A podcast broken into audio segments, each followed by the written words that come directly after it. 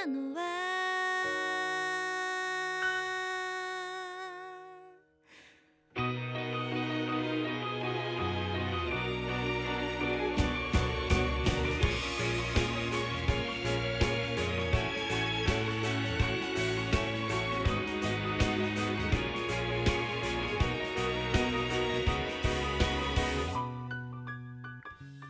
Konnichiwa minasan, ¿qué tal están? Bienvenidos a un cafecito otaku con Dan.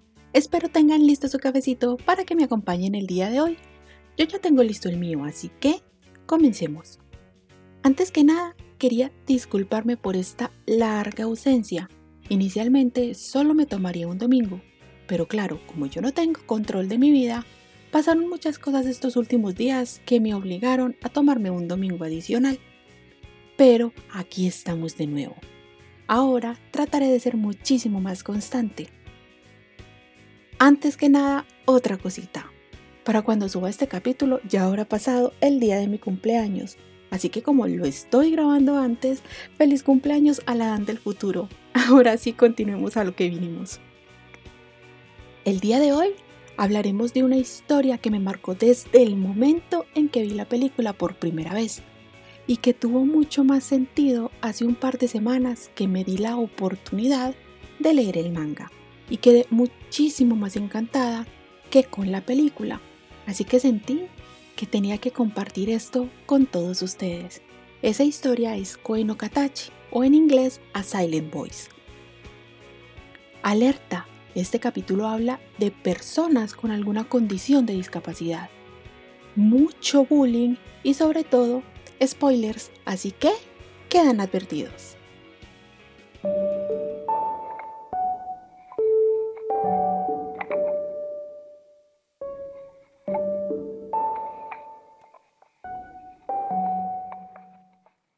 Primer punto.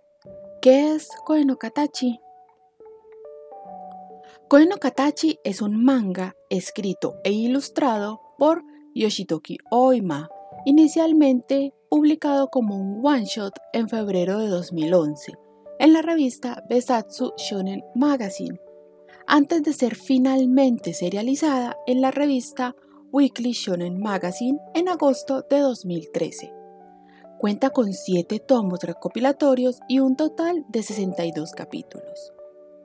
Además, también cuenta con una adaptación a película animada, a cargo del estudio Kyoto Animation lanzada al público japonés el 17 de septiembre de 2016, donde es tratada la historia de una forma bastante más resumida a lo que podemos ver en el manga, pero logrando el objetivo principal que quiere transmitir la historia inicialmente.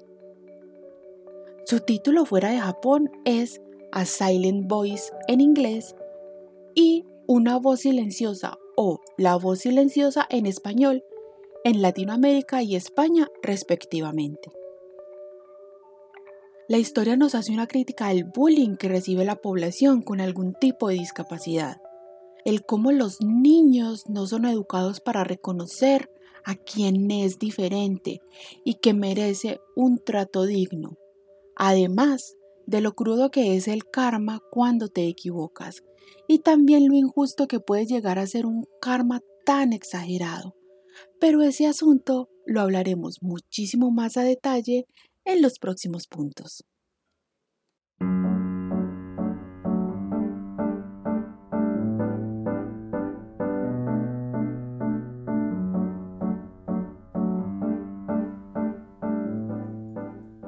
Segundo punto, anime versus manga.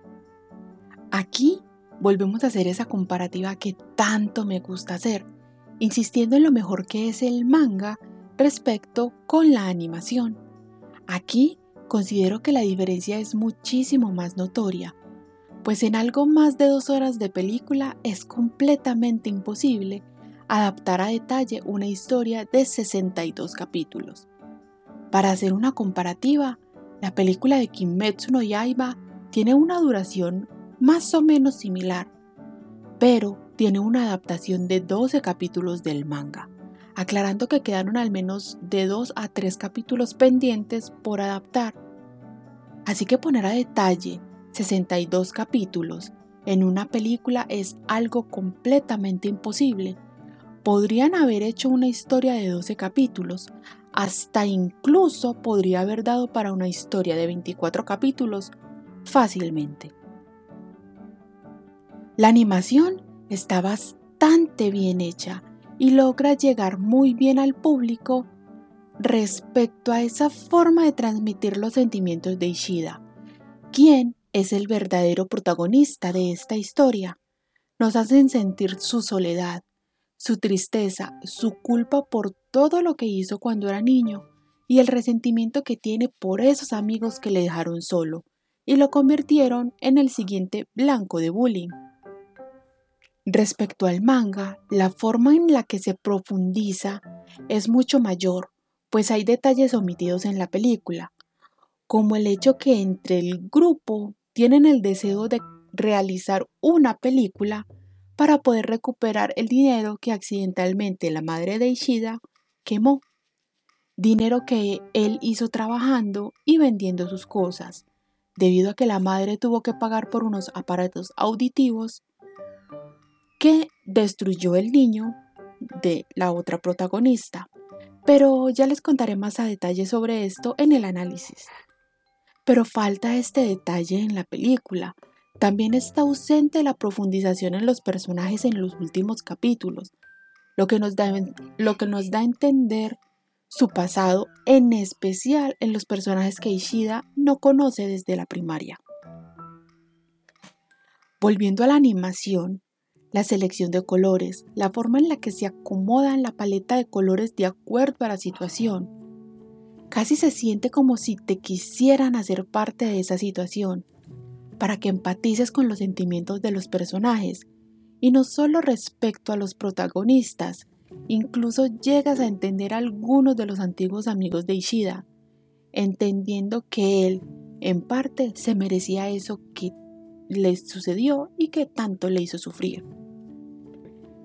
El dibujo del manga es realmente bueno, es detallado, las expresiones que reflejan los personajes llegan a tu corazón y puedes llegar a ver la ansiedad y la depresión que tiene Ishida, así como la angustia, la depresión, la soledad, que se ve reflejada en la falsa sonrisa de Nishimiya, lo que hace que quieras que los personajes sanen sus heridas emocionales y que de alguna forma logren la felicidad. En la película está ese detalle de la voz, entre comillas, de Nishimiya. Es ahí donde vemos el choque real. Es una persona que quiere tener una vida normal, pero por su discapacidad no puede hablar con normalidad y tiene mucha dificultad para comunicarse. Con esa dificultad de pronunciar, ese esfuerzo por querer sonar normal y comunicarse, además de la frustración de darse cuenta que no es entendida ni siquiera por su hermana, quien le pide que use lenguaje de señas, crea un choque en la comunicación de ella con el mundo y es algo que podemos evidenciar de una forma mucho más clara en la película. El OST es muy melancólico, tal como toda la historia, te llena de emociones te ayuda a comprender mejor las escenas que estás viendo y te ayuda a relacionar que no es una historia alegre, que si bien hay cierto interés romántico de por medio dentro de la historia, en general esta no gira en torno a eso, que hay un montón de problemas que deben resolverse primero, que hay muchos factores mentales que les impiden ser como otros chicos que no han pasado por lo que ellos han tenido que pasar. He de admitir que cada que veo la película lloro con la canción del ending, Koiwo Shitanova de Aiko. Es una conclusión alegre, pero no del todo. Es como si quedaran muchas cosas que los protagonistas aún tienen que resolver para poder quedar en paz con ellos mismos de hecho, en el manga queda la misma sensación, aunque va más allá del final que nos muestran en la película. No todo es feliz, y menos en personas con tantos fantasmas del pasado aquejando a sus espaldas. Yo daría como consejo a quienes nada más hayan visto la película que le den una oportunidad al manga. No es algo muy largo y van a tener profundidad en muchas de las situaciones que tiene la animación. Además, van a entender muchas cosas que fueron omitidas en la película animada.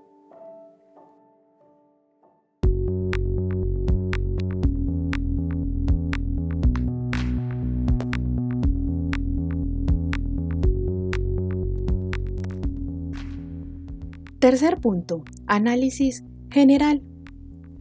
Creo que esta será la sección mucho más extensa de este capítulo y en comparativa con los capítulos anteriores, creo que esta sección será la más larga de todos los capítulos. Porque esta historia está llena de símbolos, está llena de mensajes que dejan una claridad para el público al que va enfocada esta historia. La historia inicialmente, tanto en el manga como en la película, empieza en un presente, con un Ishida adolescente que está recibiendo unos pagos y retirando un dinero del banco, mostrando además un calendario cortado al día 15 del mes en curso, lo que nos da una señal clara que para él no habrá un mañana. Obviamente no tiene intenciones de seguir con vida. Tiene una intención muy clara de acabar con la misma. Tras dejar a su madre, que aún duerme un sobre lleno de billetes. Es ahí donde la historia da vuelta al pasado para nosotros poder tener un contexto. En el manga nos dan un conocimiento mucho más profundo, inicial, de lo que es Ishida, y de su grupo de amigos de la primaria, mostrando que es un chico que le gusta hacer travesuras, que le gusta divertirse, pues cuando no está en un ambiente travieso, él mismo expresa que todo es aburrido, que se siente aburrido y que quiere que las cosas sean divertidas. Y es por ese mismo aburrimiento, entre comillas, que empiezan sus jugarretas, las mismas que miraremos a detalle en este mismo apartado. Del pasado de Ishida no tenemos nada. Solo sabemos que vive con su madre y con su hermana mayor, quien constantemente cambia de pareja. Todo cuando apenas está en el último año de primaria. Tiene otros dos amigos con quienes suele salir a jugar, luego de la escuela lanzándose de un puente a un riachuelo y liándola por cualquier lado es en medio de esa pequeña introducción en la cual conocemos a Nishimiya, que llega transferida a la escuela causando una impresión muy grande en el aula de clases al mostrar que es una chica con una discapacidad auditiva y que el medio de comunicación que ella tiene es por medio de una libreta, causando un notorio impacto en esos niños pues ellos no están acostumbrados a tratar con alguien que es diferente. Los problemas empiezan cuando Ishida señala que la existencia de Nishimiya es aburrida. Las situaciones de maltrato hacia Nishimiya comienzan con simples juegos. Al inicio parece una simple situación de niños siendo niños, como si la quisieran integrar o ver ella cómo reacciona a esos juegos para integrarla. Pero las niñas empiezan a notar que Nishimiya es un estorbo, porque al tener una discapacidad tiene que recurrir constantemente a sus compañeros por ayuda, y son ellas quienes empiezan a hablar mal de Nishimiya. Situación que Ishida aprovecha gritándole al oído usando una, libreta en forma, poniéndola en forma de cono para amplificar su grito. Nishimiya puede escuchar, pero muy, muy, muy mal. Por eso utiliza unos aparatos auditivos que no parecen ser de mucha ayuda. En el manga sí hacen énfasis en cómo es más o menos la audición de la niña, para que nosotros como lectores nos demos una idea de cómo es estar en los zapatos de Nishimiya. A pesar de que Ishida es regañado, entre comillas, por el docente del aula, es ese adulto quien entre dientes se ríe de las bromas que hace el niño, sin que el chico vea reales consecuencias de sus actitudes y crea que simplemente se está divirtiendo. Claro, tenemos una figura de autoridad que es el docente titular del aula, que se ríe de esas bromas tan pesadas. Él lo toma como si fuera como, ay, estoy haciendo algo bien, los estoy haciendo reír, no como que realmente está haciendo algo mal. Además, claro, está su grupo de amigos y las niñas que se ríen de todas sus travesuras. De el cabello a Nishimiya, de arrancarle los aparatos auditivos, tirar los mismos por la ventana, a la basura, desaparecerlos. En el manga hay mucho más énfasis en las situaciones donde Nishimiya busca acercarse a Ishida, siempre haciendo un gesto de manos que no entendemos hasta mucho más adelante. Pero Ishida siempre muestra un rechazo hacia la chica, le grita que hable, que él no entiende y cuando la niña intenta hablar al no saber pronunciar bien, él la empuja y la maltrata. A pesar de todo esto, Nishimiya nunca deja de sonreír, siempre ocultando su dolor.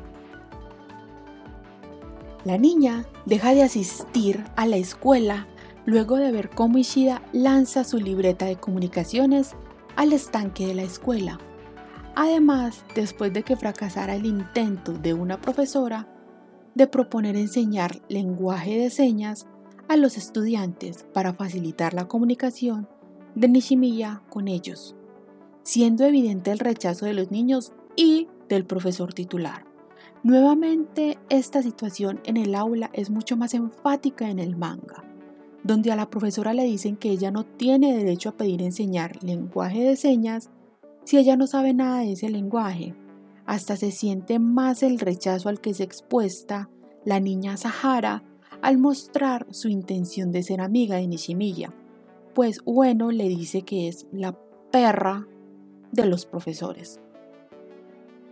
Antes de que Nishimiya sea retirada de la escuela, el director aparece en el aula de clases indicando que la madre de la chica ha dicho que su hija está sufriendo de acoso escolar y que ha perdido al menos ocho aparatos auditivos que tienen un costo de 1.700.000 yenes, que son aproximadamente a la fecha de hoy 15.000 dólares.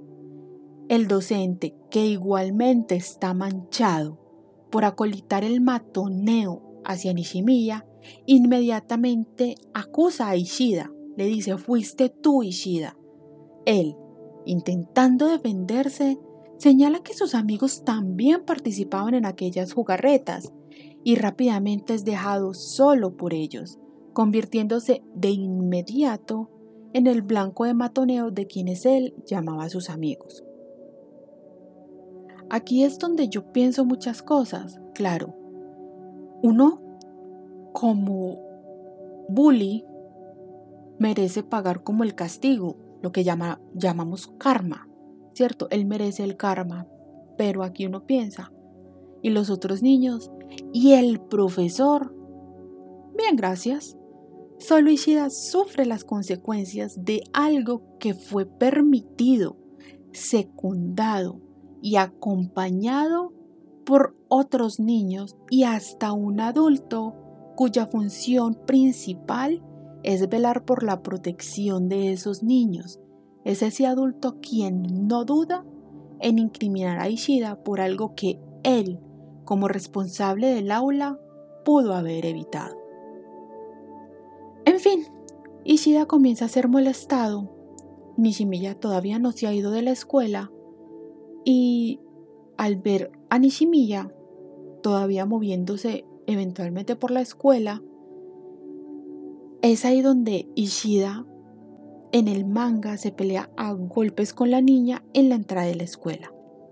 Pues debido a este bullying al que es sometido el niño, los zapatos de él desaparecen constantemente, los zapatos que tiene para andar dentro de la escuela. y él, harto de su situación, se descarga con la pobre Nishimiya. En la película la situación de la pelea igual está, pero cambia el lugar. En la película es cuando Ishida ve a Nishimiya en su escritorio, haciendo algo. Aquí por primera vez la niña estalla y responde a los golpes de Ishida. Después de esto, ella es transferida de escuela y el niño nota lo que Nishimiya realmente hacía.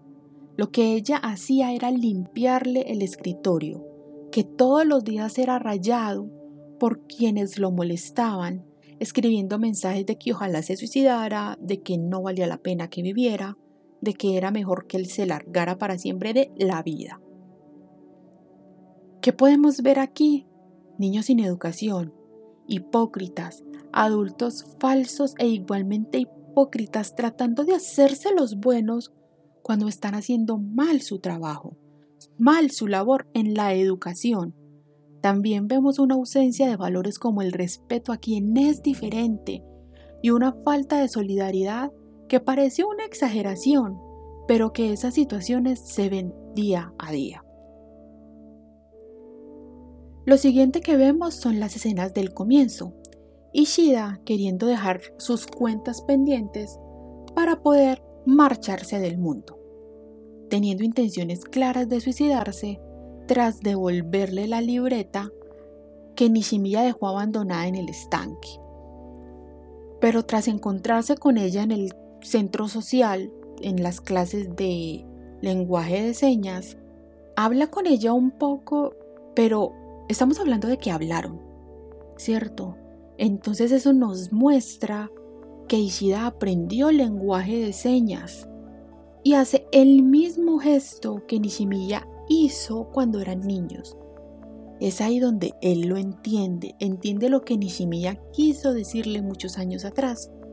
En el lenguaje de señas le preguntó si podían ser amigos, y ese eventual lo deja impactado porque entiende la comunicación anterior y entiende que está yendo en contra de sus verdaderos deseos. Aún así continúa hablando con ella y terminan en el puente donde él solía lanzarse al río cuando era niño. Es ahí donde Ishida decide que no quiere terminar con su vida. Conocemos mejor a Ishida. En contraste a la versión de él cuando era niño, ahora siendo un adolescente, es un chico solitario, introvertido y abiertamente dice que no tiene amigos, que desde las situaciones en sus épocas escolares anteriores ha decidido no relacionarse con nadie. Además, señala que no es capaz de mirar a la gente a la cara. Incluso en el manga y en la película nos muestran su perspectiva poniendo una especie de X en los rostros de todas las personas.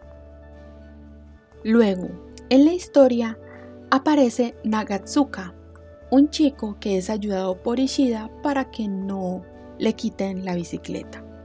Él ofrece la propia, digámoslo, con esa intención de creerle al matón de que le va a devolver la bicicleta. Obviamente, no la va a devolver y claramente la pierde. Pero Nagatsuka, un chico bajito, gordito, recorre las calles de la ciudad buscando la bicicleta y de la misma forma las recorre para buscar a Ishida y devolverle dicho vehículo. Es ahí donde nace una amistad entre ambos. En el, en el, en el manga lo muestran muy claramente cuando se cae, la X que les mencioné antes, cae al piso como una hoja de papel. En la película también lo reflejan. Porque aquí es la forma que nos quieren dar a entender que Ishida se atrevió a conocer a alguien nuevo. Después conocemos a Mashiba, quien quiere acercarse a Ishida luego de escuchar que tanto él como Nagatsuka van a participar en la elaboración de una película. En el manga es de esta forma. Mashiba se acerca con esa intención pero en la película, al ser omitido el asunto de la grabación de dicho filme, entre el grupo es la chica Kawaii, quien en un notorio afán de llamar la atención de Mashiva, lo presenta a su antiguo compañero de escuela, casi como si ella no hubiera hecho parte de ese asunto del matoneo. Claro, si vamos a ser enfáticos, Kawai realmente no hizo nada directamente, no lo empujaba, no sabemos si era, le escribía en el escritorio, pero ella hablaba mal de de Nishimiya secundaba las bromas, se reía y realmente pues eso la hace, digámoslo, cómplice de eso. A la vez que vemos este lado de la historia de Ishida en la escuela, también nos desarrollan ese vínculo que comienza a crecer entre Nishimiya e Ishida, casi como un lento brote romántico. De hecho, Nishimiya sí intenta confesarse a él, pero hay claros inconvenientes. Primero, la familia no quiere a Ishida cerca, ellas saben lo que el chico hizo y no pueden perdonarlo. Y segundo, pues tenemos el asunto pues de la comunicación y de las inseguridades que tiene cada uno respecto a su pasado. Pero todas estas situaciones, tanto con la familia de Nishimiya como las situaciones personales de ellos, van cambiando poco a poco. En Ishida comienza a crecer un sentimiento de querer hacer feliz a Nishimiya. Por eso es que busca hasta la forma más extraña de hacerla parte de todo, de hacerla sentir feliz. Y es por eso que también es atacado por otros, en especial por Ueno, al ver que es un deseo egoísta para él mismo poder liberarse de su culpa, de todo ese daño que causó pero Ishida ni siquiera parece ser consciente de ello. Por eso insiste en que lo que quiere es ver sonreír a Nishimiya. Por eso busca a la chica Sahara que intentó acercarse a Nishimiya en la primaria y hasta permite que Ueno se integre al grupo, a pesar de que ella era la impulsora de las chicas en molestar a Nishimiya en la primaria. Pero por la discapacidad, Nishimiya no sabe qué era lo que Ueno decía de ella o las intenciones que Ueno tenía con ella. En términos generales, a pesar de la angustia y toda esa cantidad de sentimientos negativos que puede haber entre nuestros protagonistas, todo parece empezar a marchar bien, en especial por este trabajo de la película, la película que quieren hacer los chicos, esto está en el manga, donde Ishida va con Mashiba a su antigua escuela para solicitar un espacio para la grabación. Y el anterior docente, ese negligente que se burlaba de las bromas a Nishimiya, habla de la carga que es tener a una chica con situación de discapacidad. Es por eso que Mashiba le lanza un vaso de agua al docente y se marcha. Luego, fuera de la escuela, Mashiba le comenta a Ishida que él no puede con el bullying porque él fue víctima de bullying y que no dudaría en golpear a quien haya hecho tales daños en otros. Esa situación causa una intriga inexplicable en Ishida, que después en la escuela va a preguntarle a Kawai de forma muy discreta, en una voz muy baja, si ella ha mencionado algo de su pasado. Pero esta morra castrosa e insoportable levanta la voz incriminando a Ishida de que él está diciendo que ella es una, que ella es una chismosa y lo expone ante toda el aula de clase. Entre ellos está Mashiba y Nagatsuka, hablando que él le hacía matoneo a Nishimiya y que, él y que ella intentó siempre detenerlo, pero que ella no era una chismosa que ella sabía guardar secretos pues no sabe guardar secretos y lo habló ante todo el salón. ¿Da? Entonces aquí es cuando Ishida no puede soportar esa ansiedad, no sabe cómo enfrentarlo y huye, yendo al puente donde se reúnen siempre el grupo de amigos.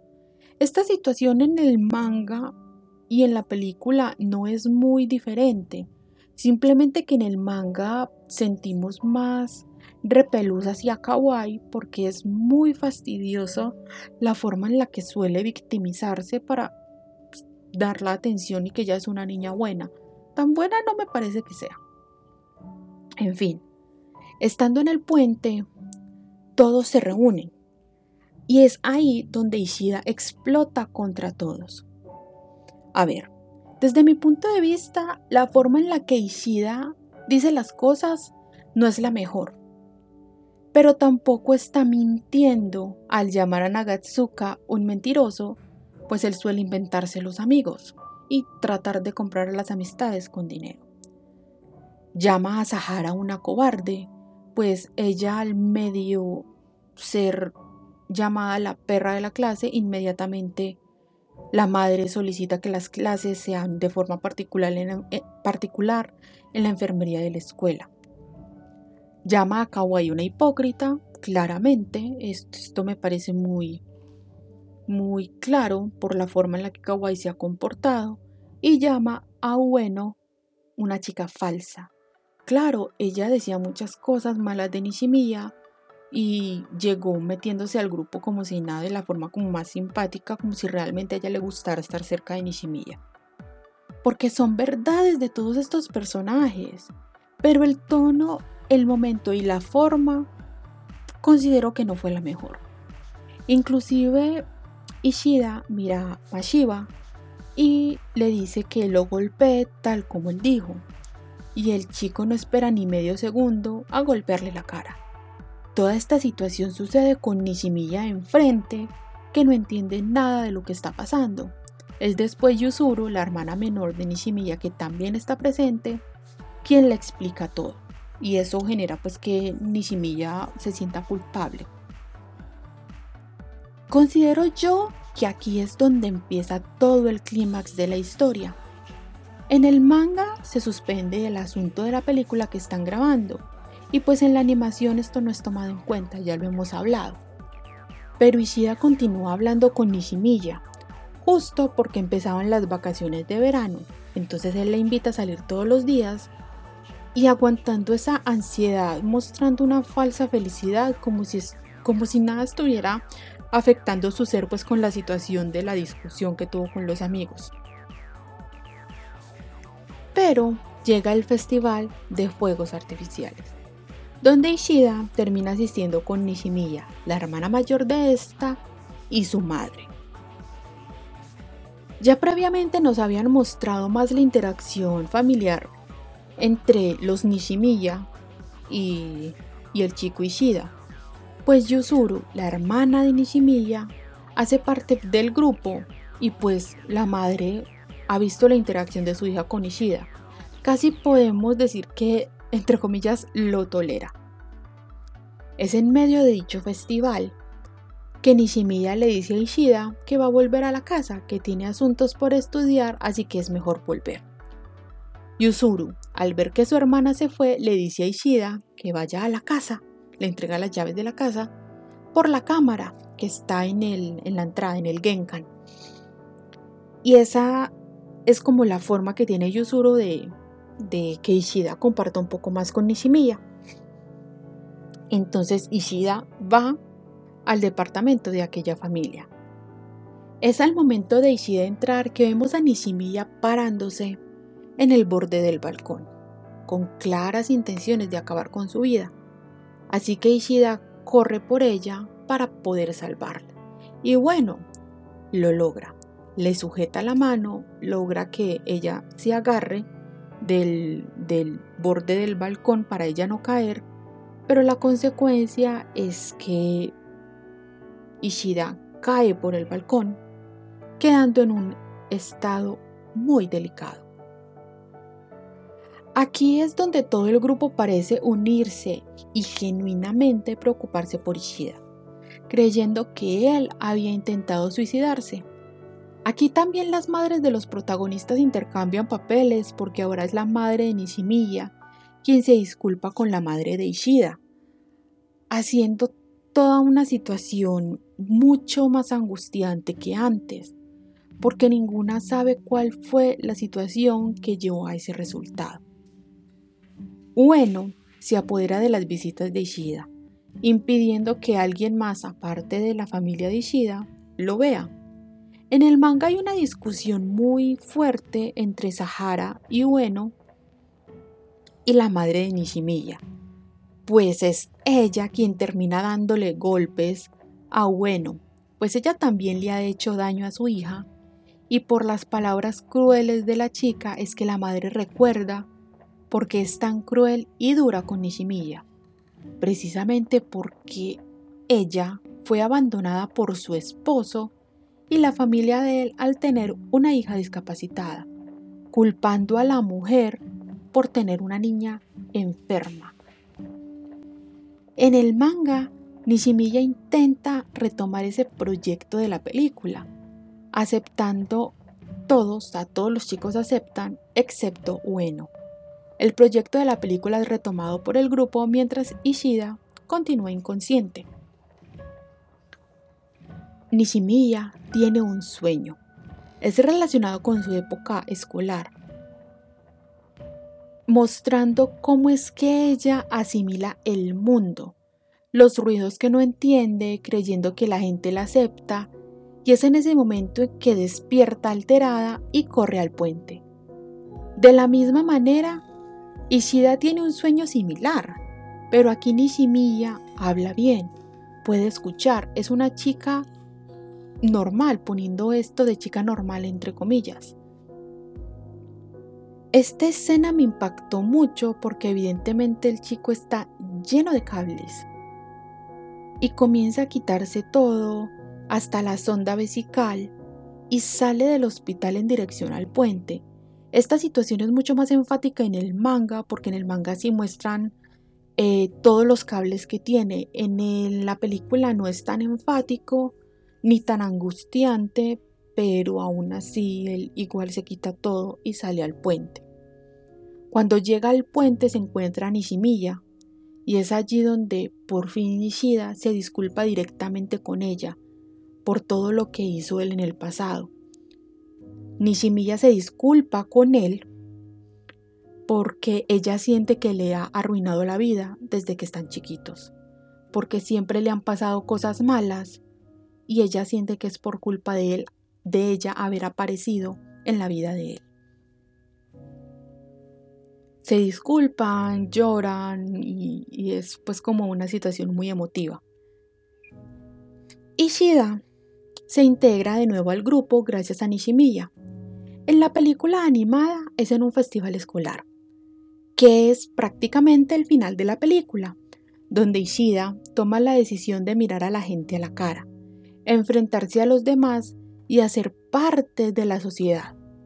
En la película lo muestran llorando en medio del festival, como si estuviera librando toda esa angustia y todo ese dolor que cargó por años, permitiéndose por fin tener amigos y dejar de lado todo ese sentimiento negativo que lo acosó por años. En el manga es en la proyección de la película, la misma que todos sus amigos hicieron al final. Cuando la película termina su proyección, Ishida se pone de pie y aplaude emocionado diciendo bravo, pero al ser el único que reaccionó de esta forma, él se avergüenza y huye. Y huye al baño, se encierra en el baño. Allí es donde Nagatsuka va por él y lo integra al grupo, quienes se alegran de verlo y y le muestran pues como todo ese apoyo y todo, todo ese afecto. A la película que hizo el grupo le va muy mal, la destruyen los jueces, pero Ishida dice que la película estuvo magnífica, que la amó y que se sintió pues muy agradecido por porque prácticamente la película la hicieron por él. Ya al final nos muestran pues que todos parecen haber aprendido de todos sus problemas y a sobreponerse a los aspectos negativos de sus personalidades para poder ser mejores a futuro. Porque nos muestran en, en el manga, que ya estamos hablando principalmente del manga, a detalle cada una de las cosas que han hecho los chicos. Nos muestran el pasado, no el pasado, pero nos, nos, explican que a Nagatsuka siempre le iba mal porque él se inventaba amigos. Eh, Mashiba era víctima de bullying. Nos muestran, por ejemplo, que Kawaii es una chica muy, muy, le gustan mucho, digámoslo, cuidar las apariencias, verse bien. Ella siempre fue la delegada de la clase, es la mejor estudiante, le gusta mucho guardar mucho esas apariencias para no tener malas impresiones ante la gente. También nos muestran que Sahara, después de ese bullying, se cambió pues a, ya se fue a una escuela privada y lo que hizo fue ya enfocarse, ya quería estudiar moda, eh, como quedó muy alta, es una chica muy alta, empieza a usar tacones siempre, a pesar de que le cuesta caminar con ellos, siempre tratando de mostrar que quieren guardar las apariencias, simplemente por no mostrar verdaderamente cómo son. Ese es un detalle muy fuerte que tiene el manga y que por eso yo dije antes que nos puede llegar a dar un entendimiento mejor de los personajes. Nos caigan bien o no nos caigan bien, podemos llegar a entender por qué el personaje se comporta así. La sensación que deja al final del manga es como si algo hubiese encajado por fin, pues finaliza en la ceremonia de la mayoría de edad. En Japón se celebra la, ceremonia de la mayoría de edad y es con los chicos que ese año cumplen 20 años. Y como son chicos de la misma edad, pues todos los chicos se reúnen para esta reunión, para esta ceremonia, perdón. Eh, eh, y Previamente nos mostraron que cada uno de los chicos tomó caminos diferentes, unos se fueron para Tokio, otros se fueron para otras ciudades, tuvieron otros enfoques y para la ceremonia de mayoría de edad todos se reúnen. Nos deja claro que ellos tomaron caminos separados, pero siguen siendo sigue, siguen siendo amigos. Ya el panel final es Nishimiya e Ishida. Ishida toma la mano de Nishimiya y salen del auditorio donde se está llevando a cabo la ceremonia. Te queda esa sensación de que todos crecieron, todos aprendieron y realmente están enfocados en ser mejores para ellos y para el mundo. Al final, sientes como que tú también aprendiste mucho a leer cada página de la historia. Y eso es algo que vemos en el, veremos en el, siguiente, en el siguiente punto pero nos queda una sensación como de satisfacción. Ya les comenté que había un cierto punto como de mediana historia romántica, pero ya hemos dicho que entre los protagonistas hay muchos asuntos pendientes. No es como que fueran a ser pareja de inmediato sin solucionar todo ese problema que tienen, por lo que por lo que te da una sensación de satisfacción porque no es como forzada la historia. Posiblemente, digámoslo, en un futuro si puedan llegar a quedar juntos, pero a ellos todavía les falta mucho por sanar, a pesar de que en la historia quedaron cosas muy, muy, muy, muy sanas. Es como, digamos, la conclusión que yo daría como a toda la parte de la historia.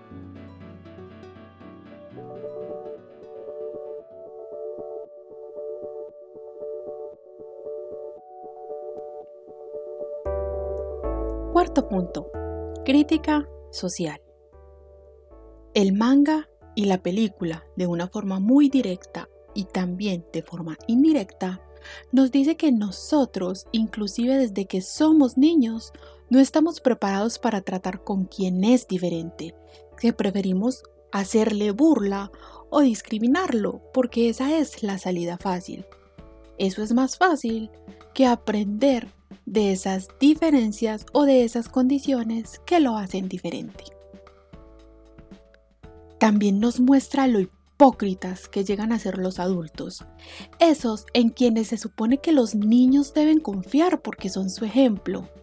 En este caso, el maestro tutor de aula, quien evadió completamente su responsabilidad de cuidar, integrar y proteger a Nishimiya además de enseñar sobre diversidad, respeto, cuidado y solidaridad a todos los demás niños del aula, responsabilizando sin dolor a Ishida, porque claro, ese es el camino fácil que tenemos todos, culpar a los demás de nuestros propios errores. Respecto a culpabilizar al otro, también están los otros niños, quienes al verse en peligro y escuchar el señalamiento del docente contra alguien que no es ninguno de ellos, corren a culpabilizar de todo a Ishida. Vuelvo e insisto, no estoy diciendo que Ishida no se merezca nada del karma o no merezca ser responsable de los actos que él hizo. Pero él, él recibió lo que se merecía, sí, pero ¿y los otros? Los otros niños también molestaron a Nishimiya, hablaban mal de ella. Ueno fue la primera que le quitó los aparatos auditivos y alimentaban con risas y comentarios las travesuras de Ishida, y ninguno de ellos ni siquiera recibió una reprimenda por parte de los docentes que estaban a cargo, en este caso el tutor del aula, que claro, ya lo he dicho varias veces, él veía las travesuras, conocía qué era lo que estaba pasando y aún así solo se descargó contra Ishida porque era la salida fácil. La historia nos muestra las consecuencias del matoneo, no solo en Ishida al inicio haciendo planes de quitarse la vida. Hay una escena, hay un panel muy doloroso en el manga, creo que es de una página completa, que es Nishimiya en esa época de primaria, haciendo un gesto como si tuviera una soga en el cuello mientras llora, diciendo con ese gesto en el lenguaje de señas que se quiere morir. ¿Qué niño merece aguantar tanto dolor? En un silencio insoportable porque nadie le escucha o mucho menos le entiende. Muchas personas ni siquiera hacen el esfuerzo por comunicarse debidamente con ella. Y cuando una sola persona lo intenta, en este caso Sahara, es inmediatamente tratada por Bueno como la mascota, la perra de los profesores. Estamos en un mundo diverso. Hay muchas personas, de muchas formas, de muchas culturas, de muchas personalidades. También hay muchas discapacidades que nosotros, que lo tenemos todo entre comillas, no entendemos. Y por eso rechazamos al otro en vez de aprender, intentar entender y hacer parte de la sociedad a las personas diferentes. En derecho tenemos el principio de que al igual hay que tratarlo igual y al desigual tratarlo desigual. Tenemos que ser muy conscientes que, claro, una persona en silla de ruedas no puede subir las escaleras, pero debemos adecuar el mundo para que él haga parte y pueda llegar a un segundo piso sin que él se sienta una carga para otros. Es más fácil rechazarlo. Siempre pensamos que es más fácil rechazarlo porque no tenemos obligación de hacerlos parte de la sociedad, pero cuando los rechazamos, los hacemos sentir como una carga, como si no debieran haber nacido. Y eso es lo que la historia nos quiere mostrar. Las personas en situación de discapacidad, solo por el hecho de ser diferentes, muchas veces se sienten una carga cuando evidentemente no lo son, y son tan valiosos como cualquier otra persona que nosotros en nuestra ignorancia podemos llamar normal. También en, dentro de esta historia vemos el nacimiento del perdón, de la sanación y del esfuerzo por entender a quien no podemos entender tan fácilmente. Ishida al crecer se esfuerza por aprender lenguaje de señas. Sahara también intenta aprender lenguaje de señas. Y hasta Bueno al final trata de tener un entendimiento y mejor comunicación con Nishimiya porque no se trata de mostrar que podemos igualarnos a ellos como si ellos fueran inferiores. Se trata de hacerlos parte de la sociedad como lo somos todos nosotros que lo tenemos todo. Además de que el perdón, el genuino perdón, eso ayuda a sanar el alma, a disminuir el dolor y poder conseguir más fuerzas para seguir enfrentando la vida. El perdón está presente en todos los personajes. Se perdonan a ellos mismos por lo que ellos mismos se han hecho, por lo que le han hecho a otros y por lo que han permitido que otros les causen. A quienes también perdonar a quienes te causaron tanto dolor, a no odiar la vida por las condiciones que te toca vivir, A veces simplemente tenemos que aprender del obstáculo para hacernos más fuertes y enfrentar el siguiente problema. Pero lo más importante es una enseñanza para los niños. No podemos tratar al que es diferente como si fuera un estorbo simplemente porque no lo entendemos. Todas las personas con alguna discapacidad también son o fueron niños y debemos enseñarle a los niños, a esos chiquitos, a respetar a todos con quienes se relacionan, no por no poder caminar, por no poder escuchar, no tener alguna extremidad o algo de ese estilo significa que valga menos como persona. Los niños son crueles y muchas veces somos nosotros, los adultos, quienes impulsamos esos comportamientos discriminatorios. Si cambiamos nosotros vamos a poder enseñar debidamente a esa próxima generación.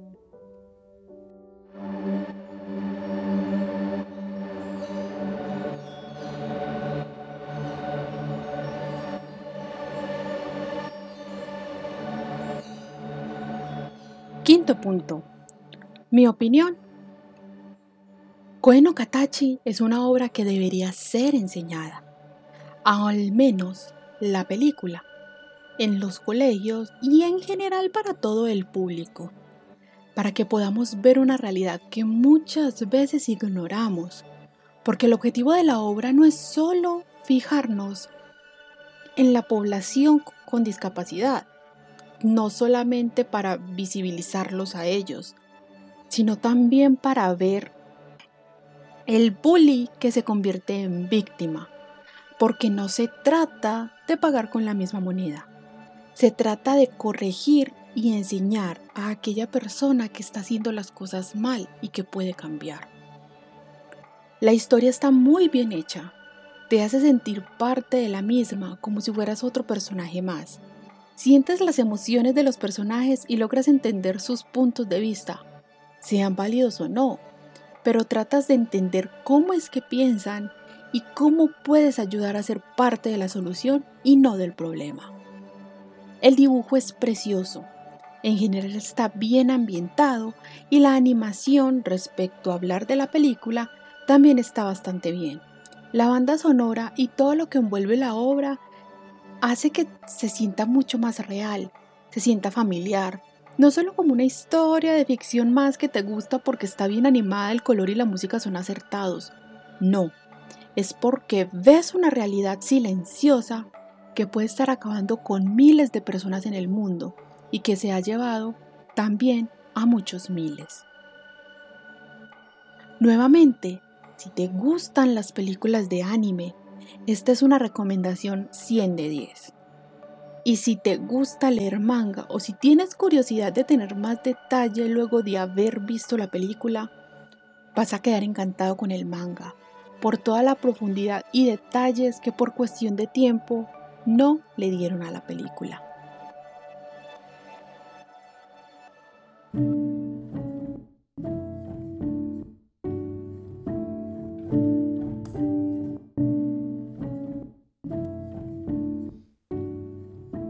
Sexto punto. Significado personal. Esta película la vi luego de ver el tráiler en alguna página de Facebook hace muchos años, sintiendo mucha curiosidad por saber de qué iba realmente la historia, pues ese video no decía mucho, así que corrí a buscarla y la vi. A la fecha la he visto unas tres o cuatro veces y cada vez siento que es mucho más significativa. Me gustó mucho desde la primera vez la disfruté muchísimo desde el primer momento, por todo lo que les he dicho a lo largo del capítulo. Y es una película muy significativa y siempre he creído que está muy infravalorada por la comparativa que le hacen con otros filmes, comparación que no veo acorde porque no es comparada con películas o con historias de una temática relativamente similar. Siempre me hace llorar. Y cada vez que me siento a analizar la historia, es como si viera un detalle nuevo en cada momento y todo eso le diera muchísimo más sentido a toda la narrativa. Es lo mismo que cuando leí el manga hace unas semanas. Se siente genial poder ver más allá que el simple dibujo y la simple historia. Es entender lo que la mangaka quería expresar, lo que ella quería plasmar entre líneas.